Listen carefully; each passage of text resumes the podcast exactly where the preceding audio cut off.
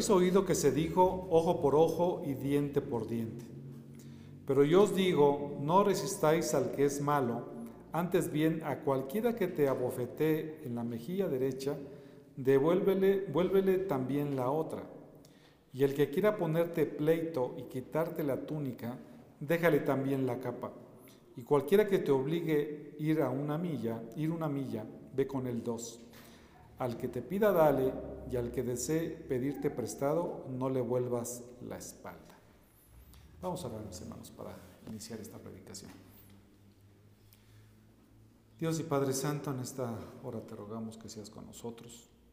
Ayúdame, Señor, a poder tener claridad en mi mente, que tu Santo Espíritu siempre nos guíe hacia toda verdad, porque tu palabra es verdad, y que cada uno de nosotros podamos ser bendecidos a través de la exposición de esta tu palabra, Señor. Gracias te damos en el nombre de Jesús. Amén. Evidentemente, si no hay un arrepentimiento real, no puede haber tampoco perdón. Hace algunos años, escribía un hermano, una persona, perdón, un asesino fue condenado a muerte. El hermano del asesino, a quien el Estado estaba profundamente endeudado por sus antiguos servicios, suplicó al gobernador del Estado por el perdón de su hermano. El perdón le fue otorgado al hermano, a pesar que era un asesino. Y el hombre visitó a su hermano con el perdón en el bolsillo. Y le preguntó al hermano, ¿qué harías? Le dijo, si recibes un perdón. Él contestó, lo primero que haría es rastrear al juez que me sentenció y asesinarlo.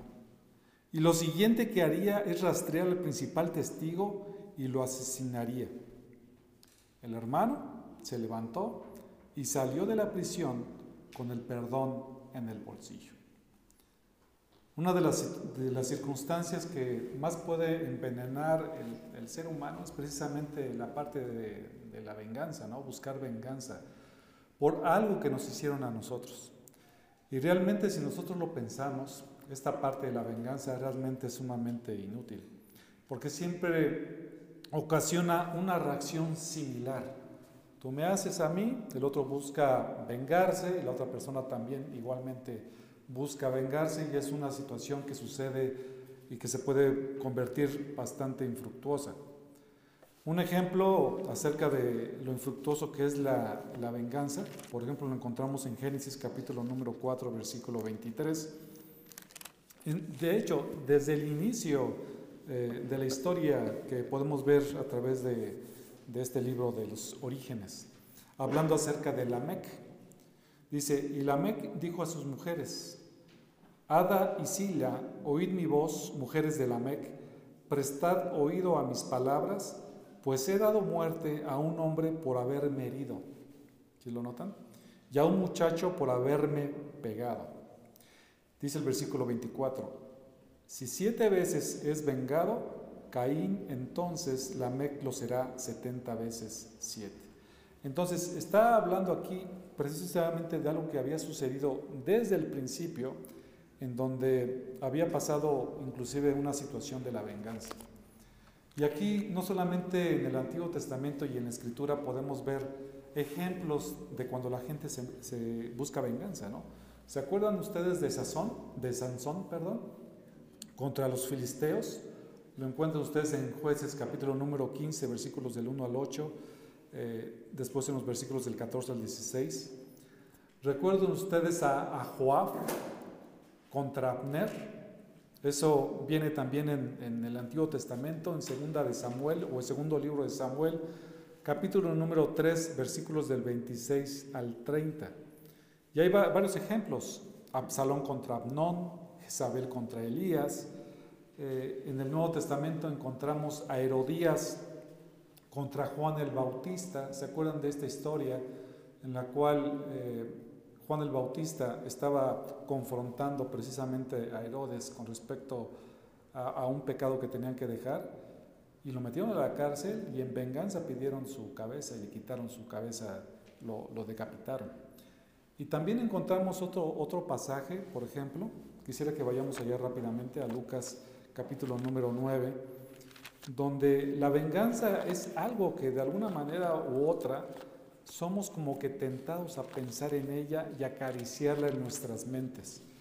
Y el Señor Jesucristo, a través de todos estos ejemplos que ahorita estamos revisando, eh, va a hablar precisamente a, a, lo que lo estaban escuchando acerca realmente cómo es que se da el contexto de la venganza, o si la venganza se puede dar en algún contexto, o a quién le corresponde precisamente ese tipo de la venganza.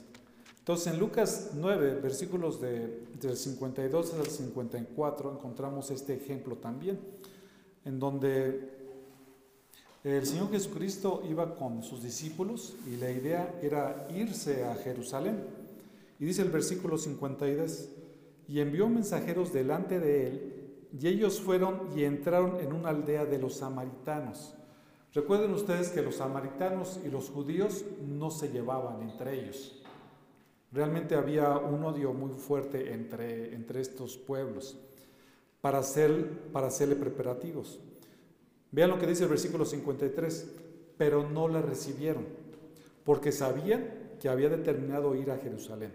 Versículo 54, ellos vieron que no los iban a dejar pasar los samaritanos y vean cómo responden sus discípulos. Al ver esto, sus discípulos Jacobo y Juan dijeron, Señor, ¿quieres que mandemos que descienda fuego del cielo y los consuma? ¿Se vean? Es, es, la parte de una venganza que estaban buscando los discípulos por lo que le estaban haciendo a Jesús. Pero Cristo, dice el versículo 55, pero Él, volviéndose, los reprendió y dijo, vosotros no sabéis de qué espíritu sois, porque el Hijo del Hombre no ha venido para destruir las almas de los hombres, sino para salvarlas. Y se fueron a otra aldea. Es decir, el Señor no cayó en esa situación de la venganza. Realmente en estos discípulos, tanto en Jacobo como en Juan, eh, estaba en su mente y reaccionaron rápidamente a fin de que fueran destruidos estas personas. Realmente la venganza, cuando es concebida en el corazón, se incendia muy rápido. Y ahorita vamos a ver más datos con respecto a esto de la venganza. Y el Señor Jesucristo, sabiendo lo que estaban pensando también las personas que estaban escuchándole, principalmente los fariseos y los escribas, eh, les explica exactamente eh, la venganza en qué sentido se puede tener, si es que se puede tener. Voy a estar haciendo estas acotaciones. Y el Señor Jesucristo les explica el verdadero significado de la ley. Hemos visto a través de las semanas pasadas, como de las semanas anteriores, lecciones anteriores, cómo es que el Señor Jesucristo está diciendo lo que dice realmente la ley y la interpretación de la ley, lo que realmente significa. Y en estos pasajes, en estos versículos del 38 al 42, vamos a ver cómo es que Cristo ve la venganza, es decir, Cristo y la venganza. Antes de entrar a estos pasajes, quiero que hagamos rápidamente una revisión de lo que Cristo ya les había dicho. Estamos viendo seis ejemplos y hoy vamos a ver el quinto, el quinto ejemplo. Perdón, el sexto ejemplo. Ya vimos cinco ejemplos. El primero de ellos era con respecto a que no mataran. ¿Se acuerdan de eso? No matarás. ¿Cuál es el sentido restrictivo de la ley? Ellos decían solamente se puede matar cuando le quitas la persona a alguien. O sea, es directamente eso, le quitas la vida y, y muere esta persona. Pero Cristo les dice, no, Realmente cuando nosotros nos enojamos, tenemos ira, despreciamos y difamamos, estamos matando o asesinando a alguna persona.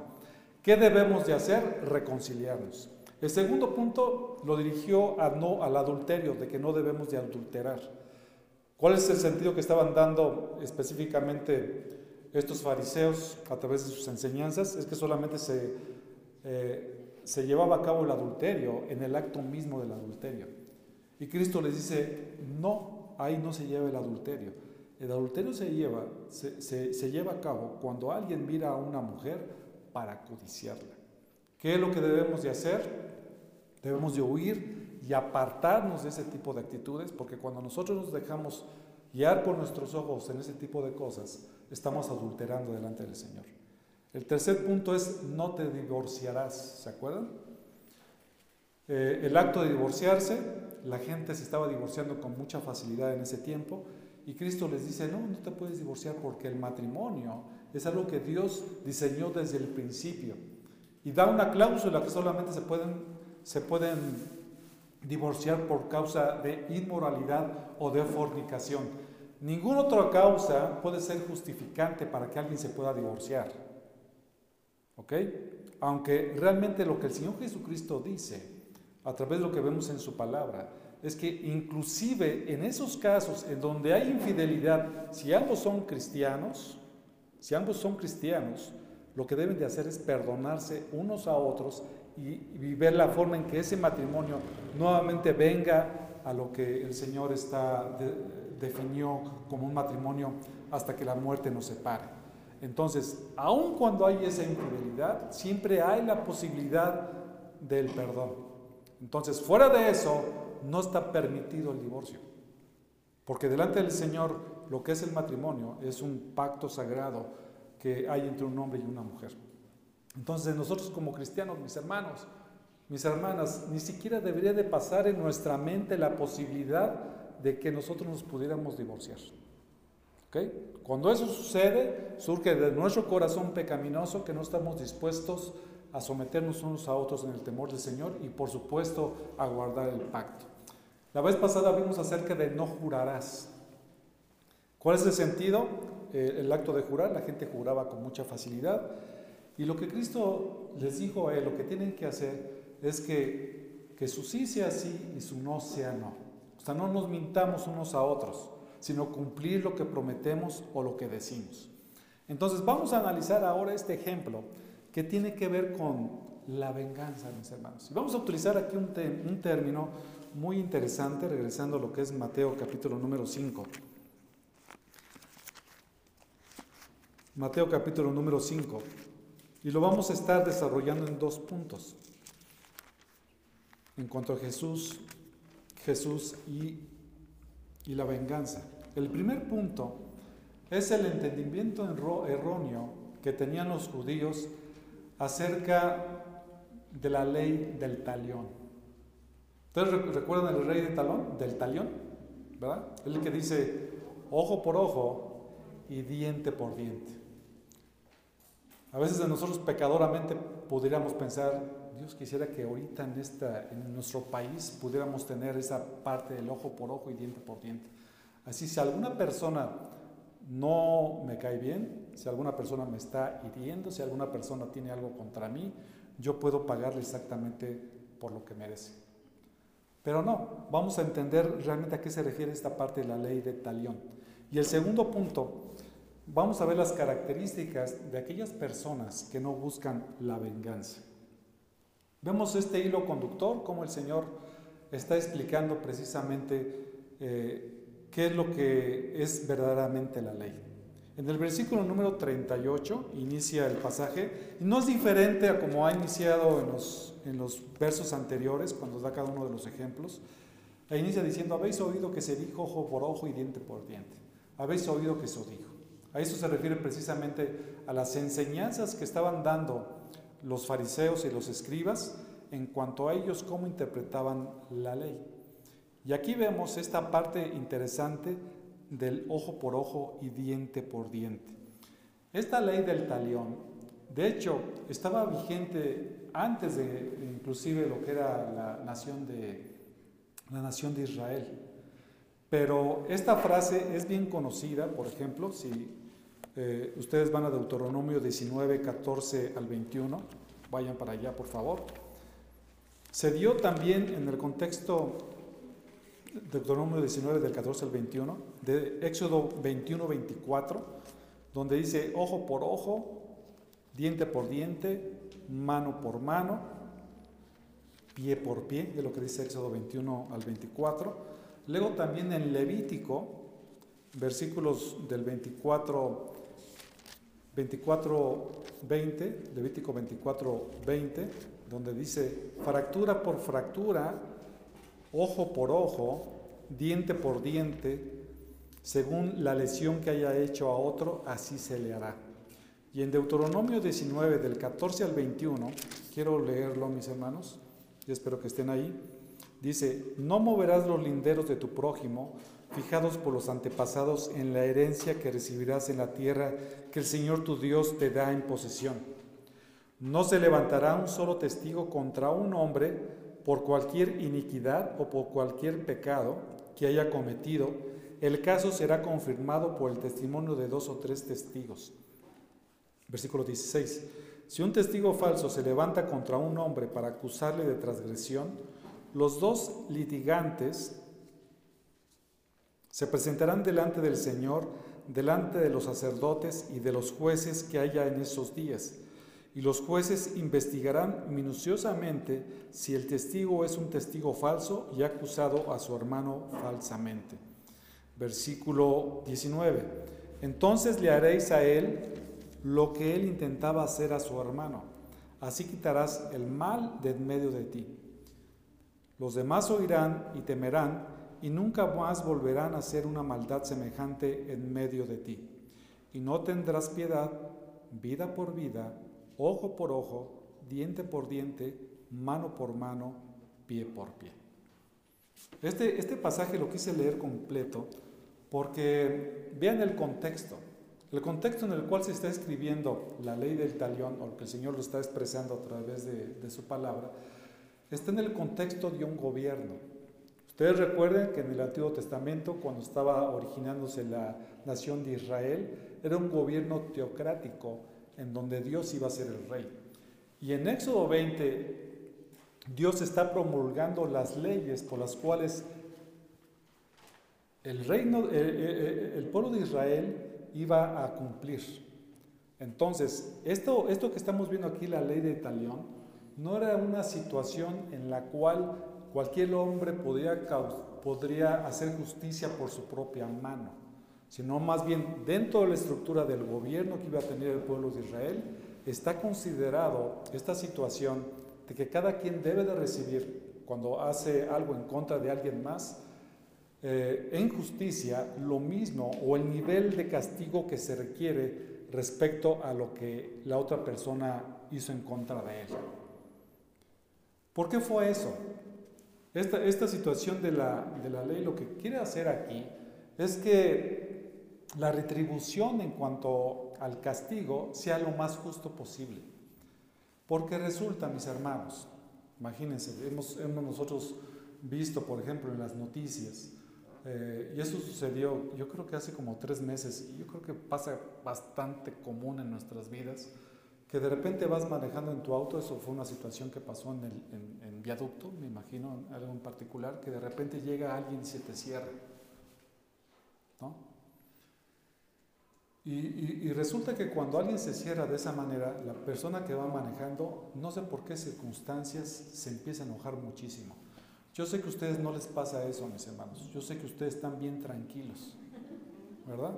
Que se te cierra uno, sí, pásale, ¿en qué te puedo servir, no? Pero no, hay, gente que realmente reacciona y, realmente la reacción, si ustedes se fijan, es exagerada. Imagínate que el otro, y, empiezan los dos a, a, estarse siguiendo unos a otros hasta que llega el momento en que se bajan de sus automóviles y si la otra persona de pura casualidad tiene una pistola, le puede inclusive quitar la vida. Me tocó hace muchos años ver en un semáforo precisamente algo similar así, en donde se iban dos automóviles eh, se iban molestando, iba un automóvil adelante, después otro y yo estaba atrás. Entonces de en medio nos tocó lo que es un semáforo y en medio, el, carro que iba en medio de repente se baja y era una señora muy enojada, mis hermanos, muy enojada. Baja y le empieza a gritonar al carro de enfrente. Estábamos parados en un semáforo. la persona del carro de enfrente, antes de que llegara la señora, digamos, hasta hasta donde él estaba posicionado, abrió la puerta, se levantó y ¿qué creen que traía en su mano? Una pistola. Se le apuntó a la señora y la señora nada más vi cómo se hizo para atrás tratando de, de frenarse y se regresó a su auto. La señora se metió a su auto, todo no alcanzaba a meter el pie. El señor le azotó la puerta al carro la metió al carro, él se fue a su carro, la señora lo esquivó como pudo y este tipo fue detrás de ella. ¿En qué terminó, mis hermanos? No lo sé.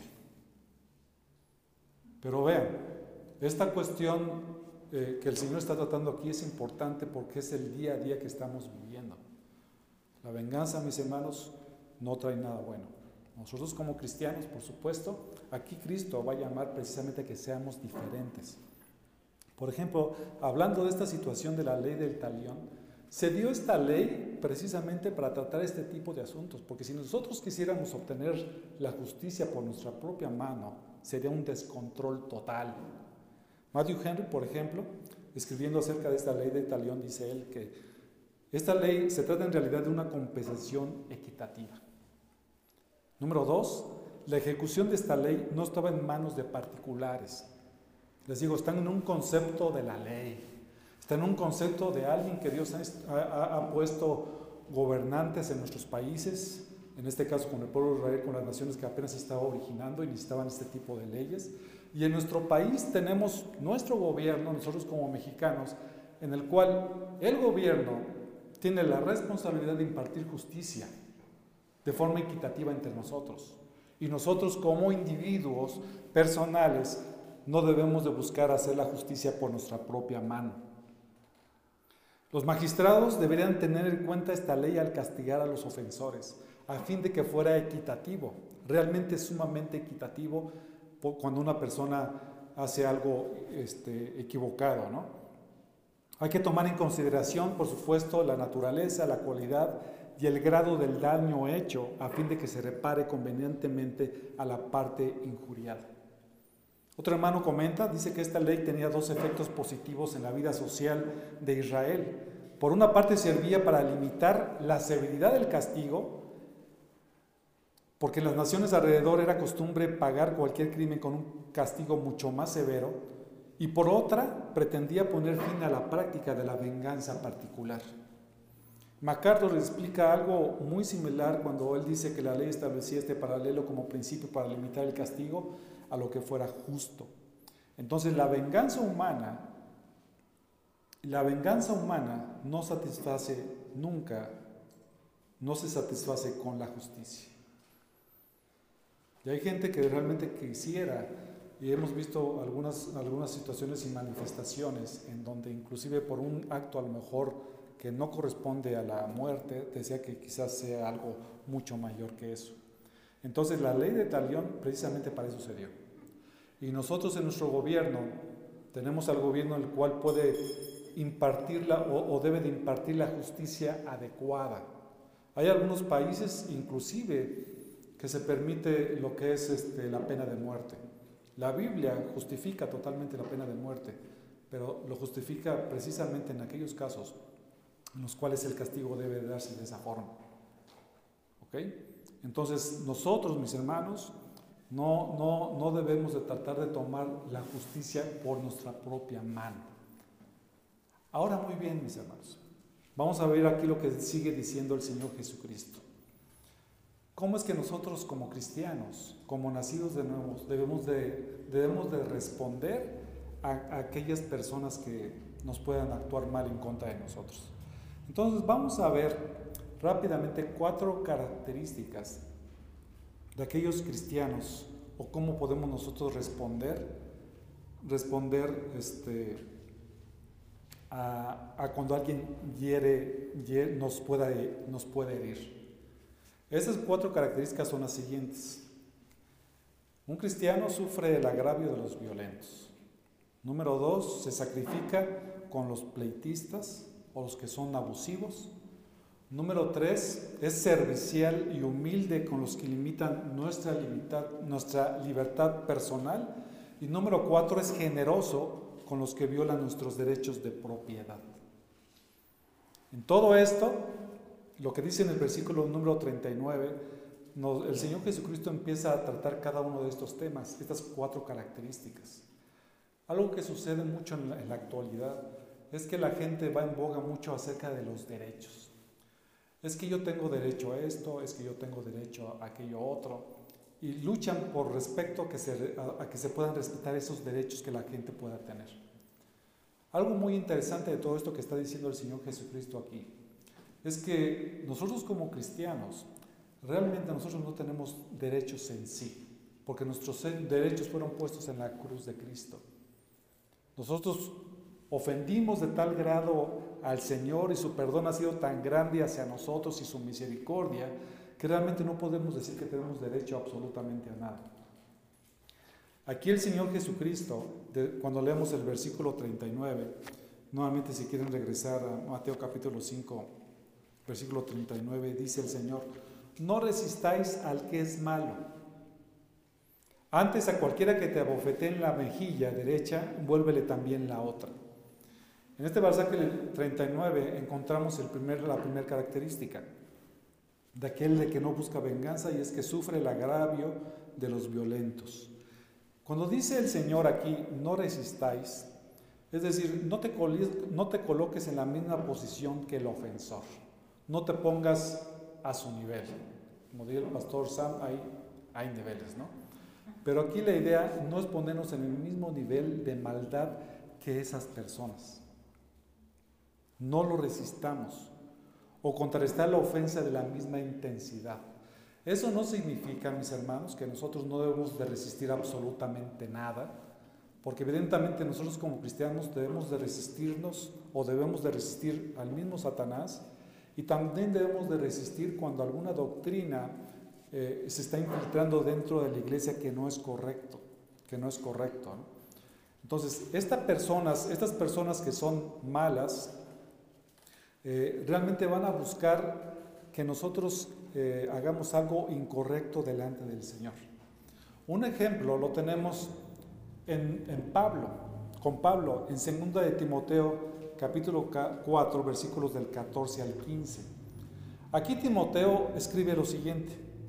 Ahí habla acerca de una persona que se llama Alejandro el Calderero. Dice, me hizo mucho daño. Realmente Alejandro había hecho mucho daño al apóstol Pablo. Y fíjense lo que dice Pablo continuando con el versículo 14. El Señor le retribuirá conforme a sus hechos. Versículo 15. Tú también cuídate de él, pues se opone vigorosamente a nuestra enseñanza. ¿Sí lo notan? Pero algo muy interesante en esto es que Pablo no toma en sí la venganza con respecto a esta persona, sino que dice, el Señor le retribuirá. El Señor en algún momento le va a castigar.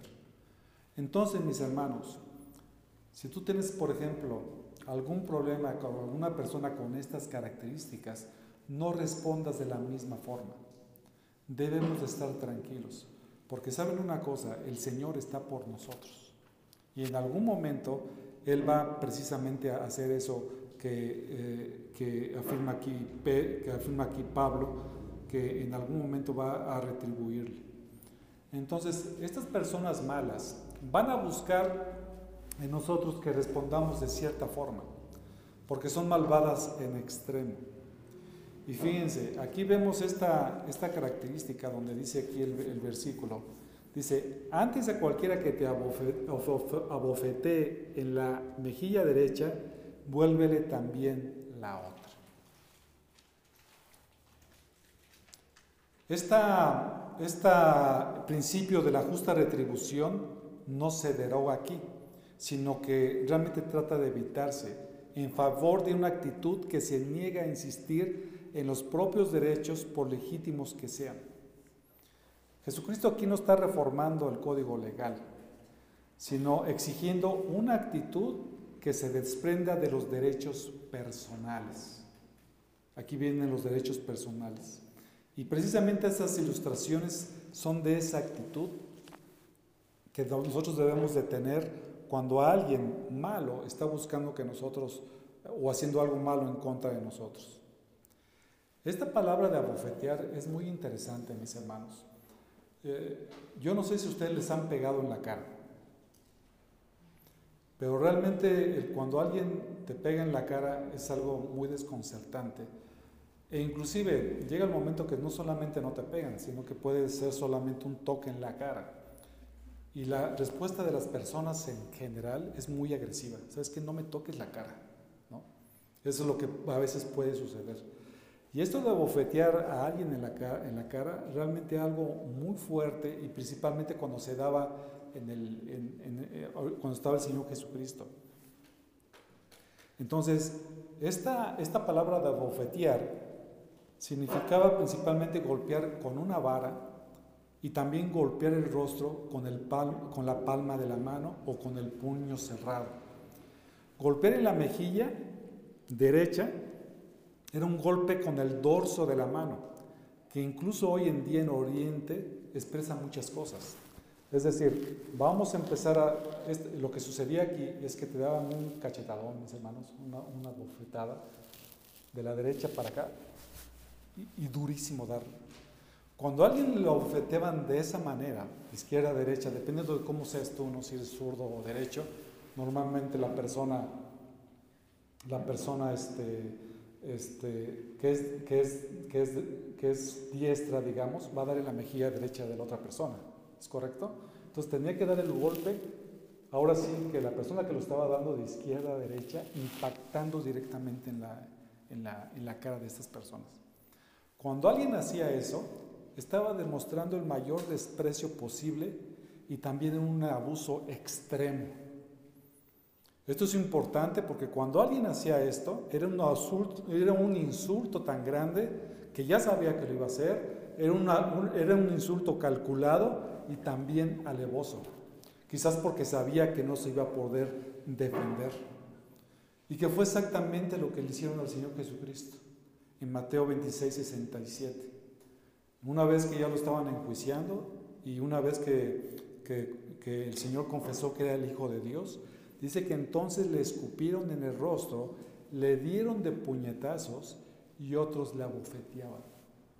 Estaba sufriendo una humillación mucho, muy grande por todo el contexto que él estaba teniendo y la gente estaba buscando humillarlo de esa forma. Y Cristo lo sabía. Estas palabras recuerdan también lo que se escribe en Isaías capítulo 50, versículo 6, donde habla acerca de, Cristo, del Mesías, donde viene la aceptación del insulto y el maltrato por parte precisamente de, de estas personas hacia Cristo. Y eso mismo, Señor, hermanos, esto mismo que padeció el Señor Jesucristo, es lo que exige a nosotros como sus discípulos. El Señor Jesucristo, en el momento que fue abofeteado, Él no devolvió las bofetadas, ¿verdad?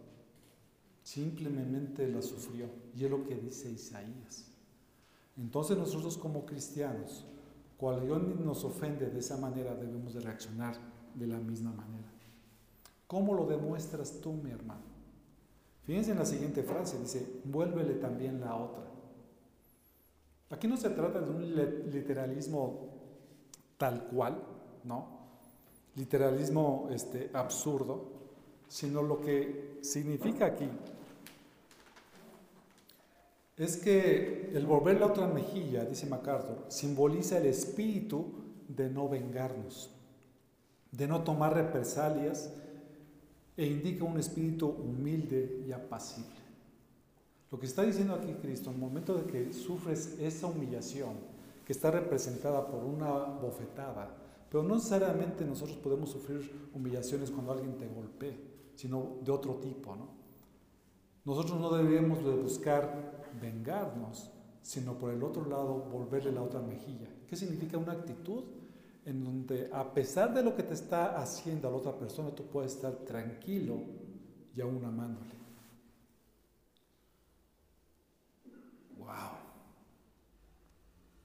Esto habla precisamente de, de, aquellas personas que han sido transformadas por el Espíritu Santo y que tienen esa capacidad de responder de esa forma.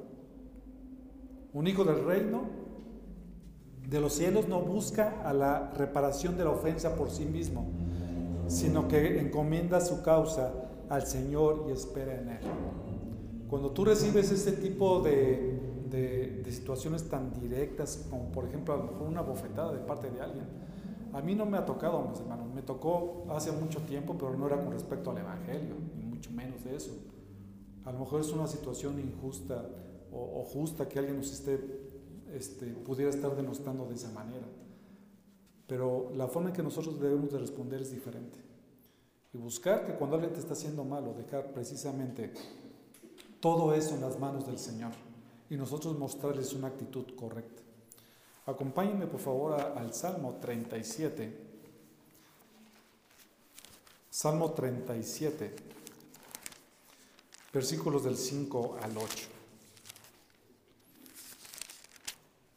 Cuando escucho, cuando yo estaba preparando esta predicación, dije, Señor, qué difícil es esto.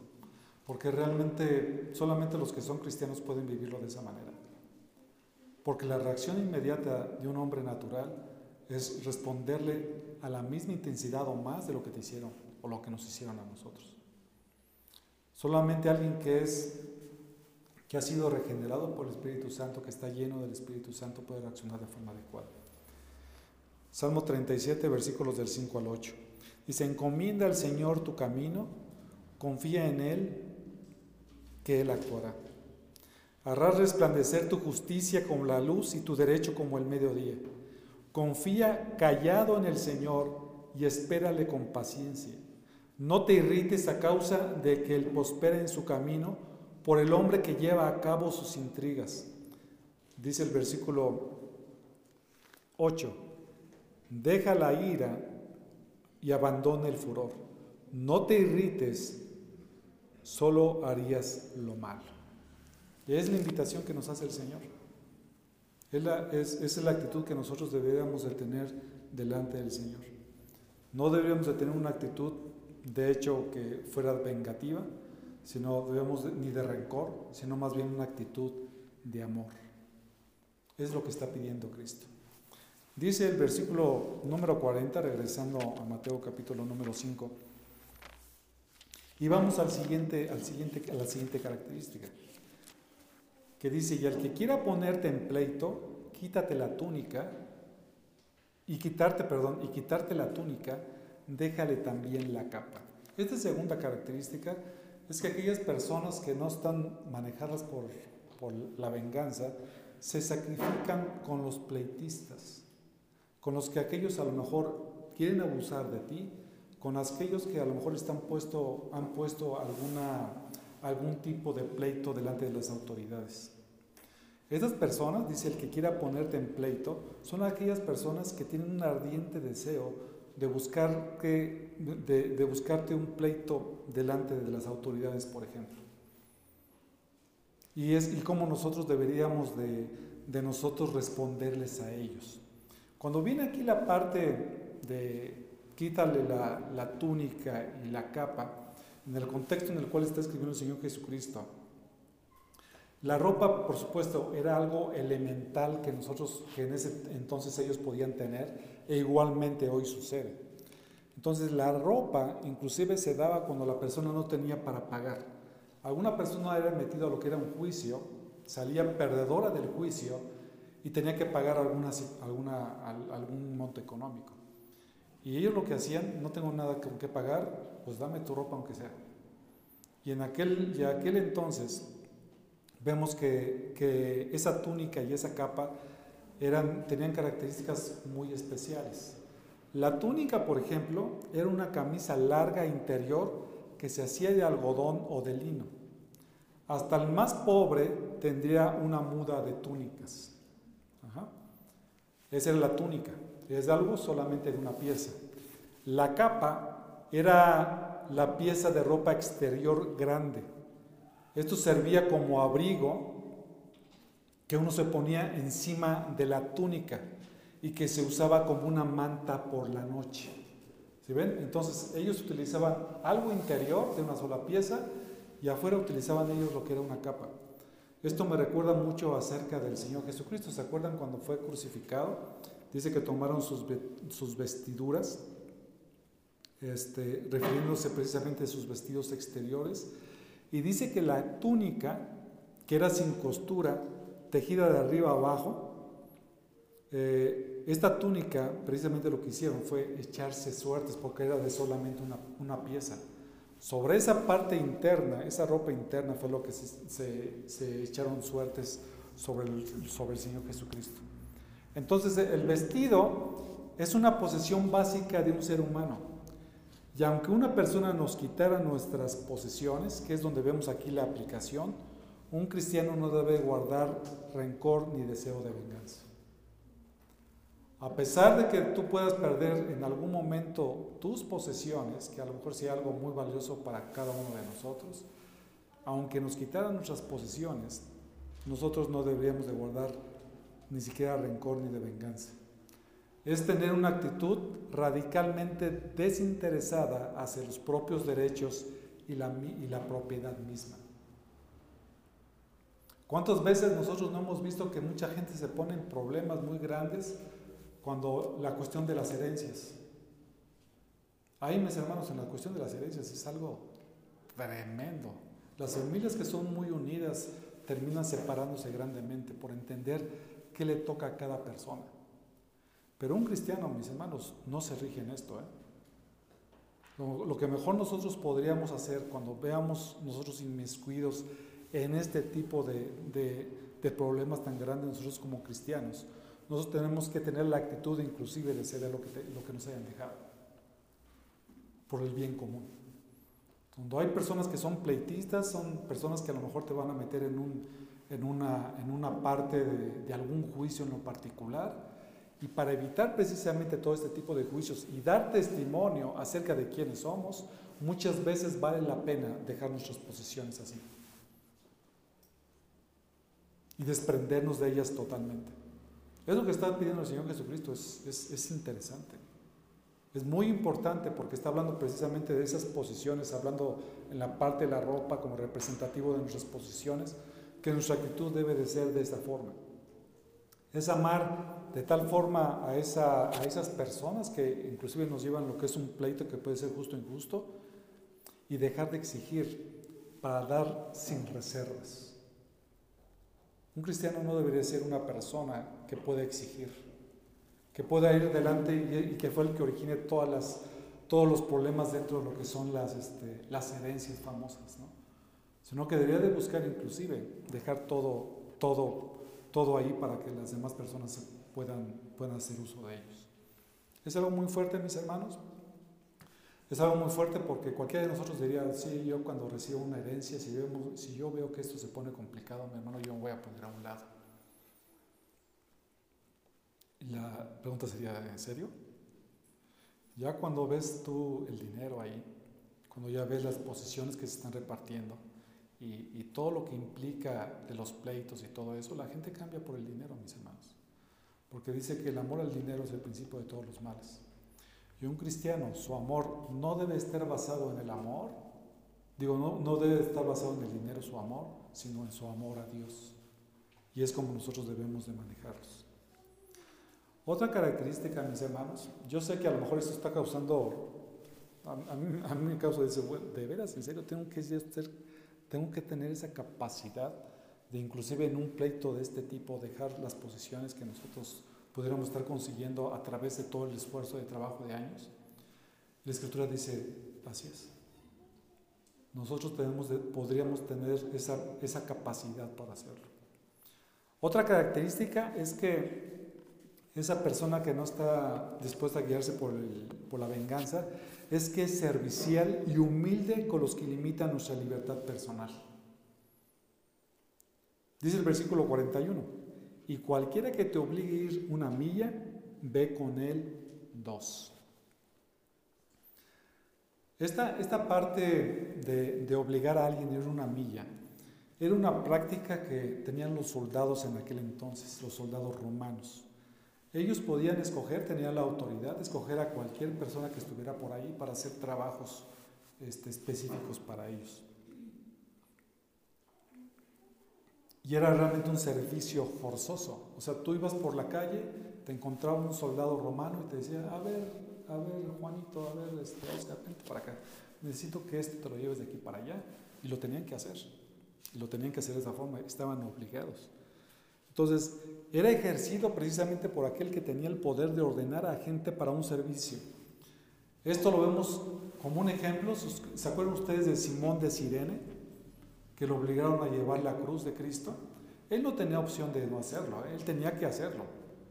Cristo ya no podía, los romanos empezaron a ver ahí, vieron a Simón de Sirene, le dijeron, a ver Simón, ven para acá, ayuda a Cristo, ayuda a Jesús para que lleve la cruz. No sé si le habrán dicho así, ¿no? Pero lo obligaron a hacerlo. Entonces la reacción normal de la gente ante esas interrupciones molestas tenía que haber sido una amargura e ira. Realmente cuando algún soldado romano le decía eso, producía ira en ellos. Y cada vez que eran obligados a prestar servicio obligatorio, era una nueva humillación para ellos y una nueva evidencia de la injusticia de la ocupación imperial. Se sentían sumamente humillados. Entonces los judíos se resistían ferozmente ante tales, imposiciones. Y la elección de este ejemplo por parte de Jesús, por supuesto, en el momento que Cristo está diciendo eso y está explicando esta parte, por supuesto los desvincula deliberadamente de los nacionalistas militantes que estaban esperando que, que Cristo fuera un libertador. Porque en ese momento le dice, cualquiera que te obligue a ir una milla, ve con el dos. O sea, él sabía que se estaba refiriendo a los romanos y si un romano te estaba diciendo, le decía a Cristo, no solamente ve una milla, sino ve dos. ¿No? Entonces, un judío podría soportar cualquier cosa de otro de su pueblo, pero estaba enseñado a odiar a los enemigos. Los romanos para ellos eran enemigos opresores que no podían recibir sino desprecio y odio. La ley romana establecía que un soldado podía obligar a cualquier hombre de un territorio ocupado a llevar la carga que él tuviera que cargar durante una milla. Esto de la milla, mis hermanos, no se refiere a la milla que nosotros conocemos en nuestras medidas, que son aproximadamente 1.609 metros, 1.6 kilómetros, sino que realmente una milla se refería a mil pasos. Entonces mil pasos era significativamente menor que una milla de lo que nosotros, nosotros podíamos hacer. ¿no? Entonces, realmente lo que estaba pasando en aquel entonces, cuando Cristo está pronunciando esto, inclusive las personas que tenían ese poder eh, abusaban acerca de las personas. ¿no?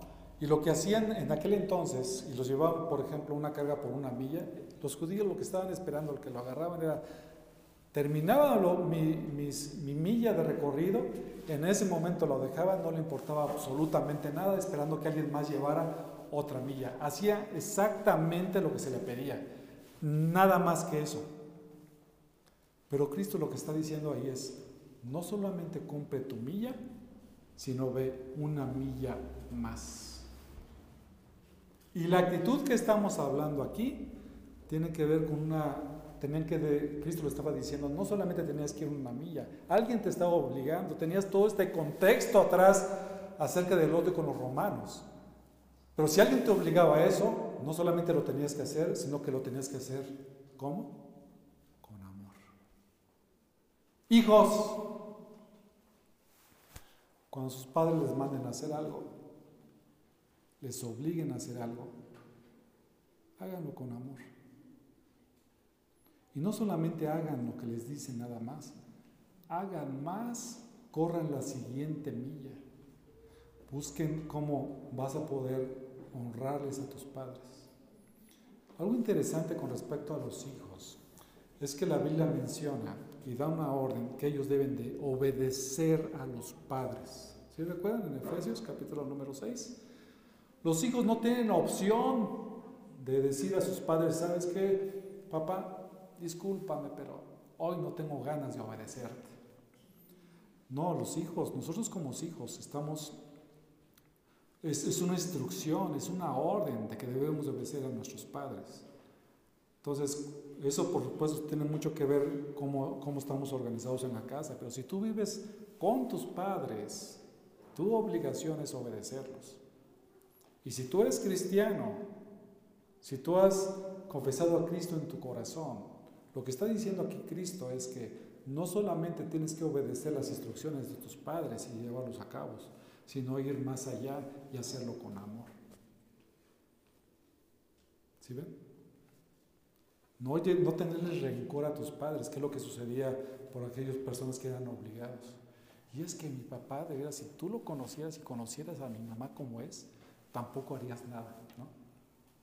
Pero aquí Cristo es muy claro acerca de lo que se espera de los hijos del reino. Que tengamos estos gestos de desinterés y de afecto y de hacerlo, y de hacerlo por amor. ¿Quiénes nos pueden ordenar, mis hermanos? ¿Quién tiene la posibilidad de que nosotros nos ordene? Todos aquellos que están en autoridad, nuestro gobierno, nuestros jefes. Nosotros deberíamos de ser de esos, de esos empleados ejemplares que cuando alguien te manda hacer algo, mi hermano, no solamente lo tienes que hacer con excelencia, sino que debemos ir más allá. No solamente cumplir, mis hermanos, ir más allá y no refunfuñando. Hay personas de veras, eh, hermanos, que dicen, bueno, es que mi hora de trabajo termina a las 5 de la tarde, a las 4 de la tarde, 4.01, vámonos, ya me voy. Y si en ese momento tu jefe te dice, ¿sabes qué? Necesito que te quedes, ¿qué crees? Tengo urgente esto, ¿no? Tengo que hablar con mi sindicato porque mi contrato de trabajo dice que debo ser hasta las 4 de la tarde. Entonces no me voy a quedar. Un cristiano no debería reaccionar así. Un cristiano debería de decir, sí, por favor dime en qué te puedo ayudar, en qué te puedo servir. Es lo que nos debe de hacer diferentes, que es lo que está diciendo aquí Cristo. Si alguien te obliga a hacer eso, tienes que hacerlo, ir más allá y hacerlo realmente este, bien, con amor, sirviéndole. Entonces, Cristo le está diciendo a sus discípulos, no reaccionen así, o sea, no reaccionen con ese rencor, con ese enojo cuando alguien les manda hacer algo, sino que deben de ser amables, deben de tener buen ánimo, ofreciéndose para hacer más de lo pedido. Por último, mis hermanos, una característica de alguien que no busca eh, venganza es que es una persona generosa con los que viola nuestros derechos de propiedad. Dice el versículo 42, al que te pida dale y al que desee pedirte prestado no le vuelva la espalda. La generosidad, mis hermanos, es una característica que un discípulo de Cristo manifiesta en su vida. Cuando alguien se encuentra en angustia y pide ayuda, uno no debe darse la espalda o hacerse el sordo. Nuestra generosidad, dice Jesús, no debe de ser de mala gana ni con amargura, sino que debemos de dar generosamente. ¿Realmente, mis hermanos, son tan importantes nuestras posiciones? ¿No debe de importarnos más la persona necesitada? Aquí lo que está diciendo precisamente eso es, de Cristo, ¿no? Y esa forma en que nosotros debemos de ser generosos, no debemos de hacerlo de mala gana. Cuando nosotros vemos, la, por ejemplo, la, el versículo de la Escritura, ¿recuerdan 2 Corintios 9, 7 cuando hablamos acerca de la ofrenda? Dice, ninguno de, ¿ya lo tienes ahí mi hermano? Cada uno dé como propuso en su corazón, no de, gan, no de mala gana, ni por obligación, porque Dios ama al dador alegre. Eso habla acerca de generosidad. No debemos de buscar darlo de mala gana, y no solamente la cuestión de las ofrendas, sino también todo lo que puede suceder con respecto cuando vemos a una persona necesitada. Cuando alguien te pida, mis hermanos, denle.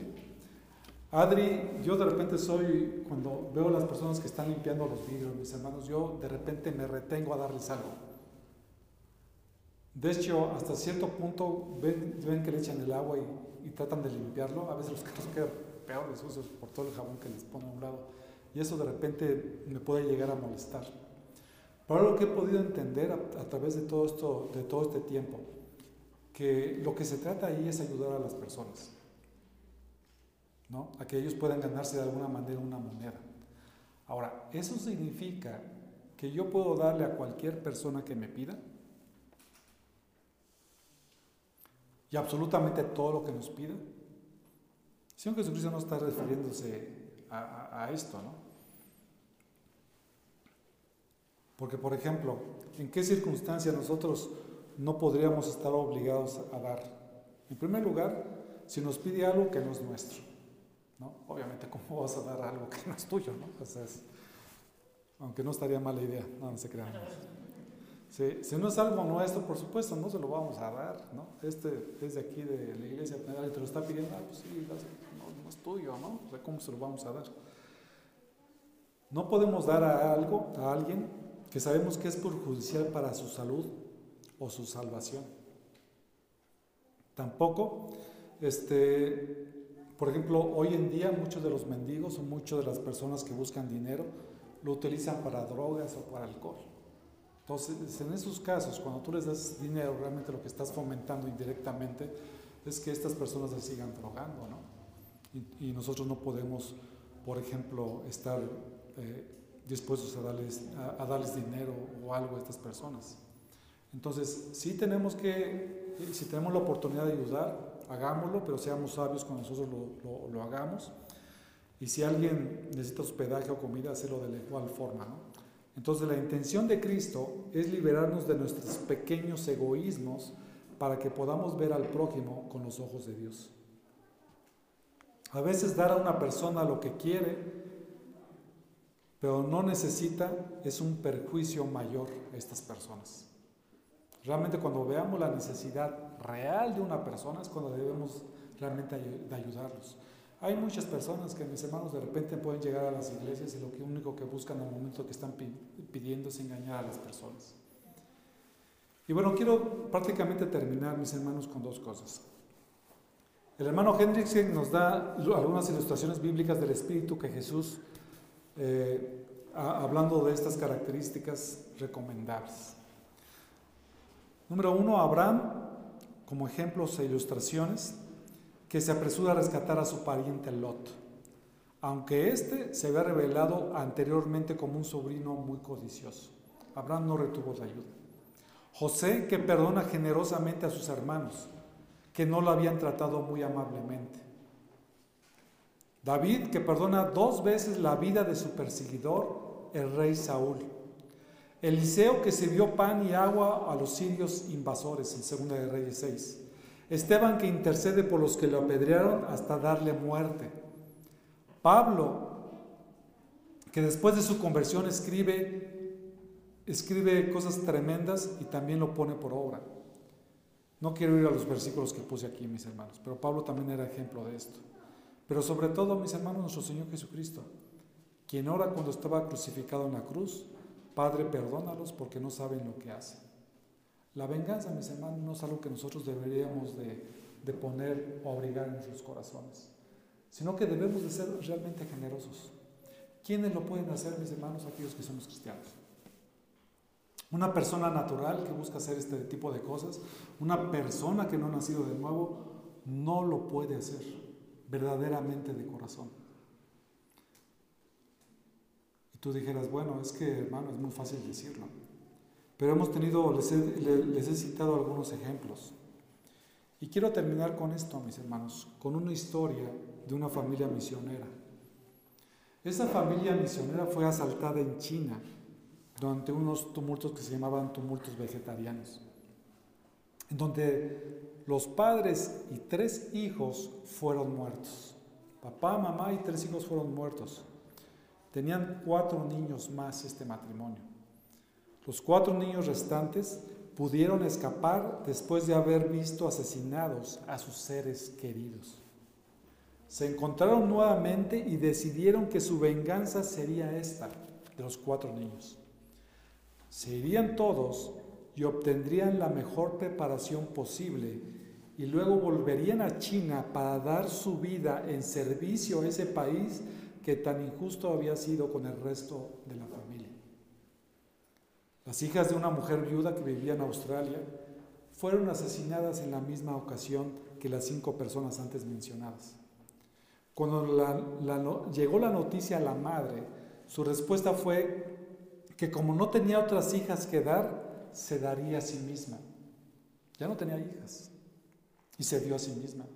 Y dice, así que a los 62 años de edad, vendió cuanto tenía, fue al lugar donde sus hijas habían muerto, aprendió la lengua del país, estableció una escuela, dio 20 años de servicio y cuando murió fue enterrada junto a sus hijas. Estos cinco sobrevivientes de esa desgracia tan cruel e injusta no se dejaron vencer por el dolor, lo utilizaron y lo hicieron servir. En lugar de dejarse arrastrar por la rueda del carro de las circunstancias crueles, subieron sobre el carro y lo dirigieron a un destino glorioso. Un cristiano, verdaderamente cristiano, no busca la venganza. Busca el mejor bien, aunque sea una injusticia total. Vamos a orar, mis Señor, en esta tarde ya, Estas palabras tan impactantes que nuestro Señor Jesucristo emitió, seguramente retumbó en los oídos de las personas que lo escucharon porque no lo entendían. Y aún en estos tiempos no lo queremos entender quizás, o sea, muy complicado. ¿Cómo es que nosotros pudiéramos buscar todo el bien que se le, que, que se le pueda dar, inclusive más, aquellas personas que son malas, aquellas personas que nos atacan, aquellas personas que son injustas con nosotros. Pero el Señor Jesucristo aquí nos muestra a través de estos ejemplos que nuestro corazón es diferente no por nosotros mismos, sino por el Espíritu Santo que mora en nosotros. Señor, ayúdanos siempre a estar cerca de ti. Ayúdanos, Señor, a manifestar el amor, la misericordia con aquellas personas que nos pueden atacar, con aquellas personas que nos puedan herir, con aquellas personas que nos quisieran quitar nuestras posiciones inclusive. Ayúdanos a ser generosos. Ayúdanos, Padre, que en medio de todo esto las, las personas puedan ver este testimonio y ser impactadas a fin de, Señor, que ellos en algún momento puedan creer. No por nosotros mismos en sí, sino que puedan voltear los ojos a ti, Señor, sabiendo que tú haces cosas extraordinarias en gentes comunes, en gentes pecadoras. Gracias, Señor, porque en esta tarde podemos entender cuán misericordioso ha sido con nosotros, Señor, al perdonar todos nuestros pecados. Tú nos amaste, Señor, a pesar de cómo éramos. Ayúdanos, Señor, a amar a aquellas personas como son, mostrarles siempre el Evangelio a fin de que ellos también puedan conseguir esa misericordia de tu parte y el perdón de pecados. Muchas gracias, Señor, te damos en el precioso nombre de Cristo Jesús. Amén.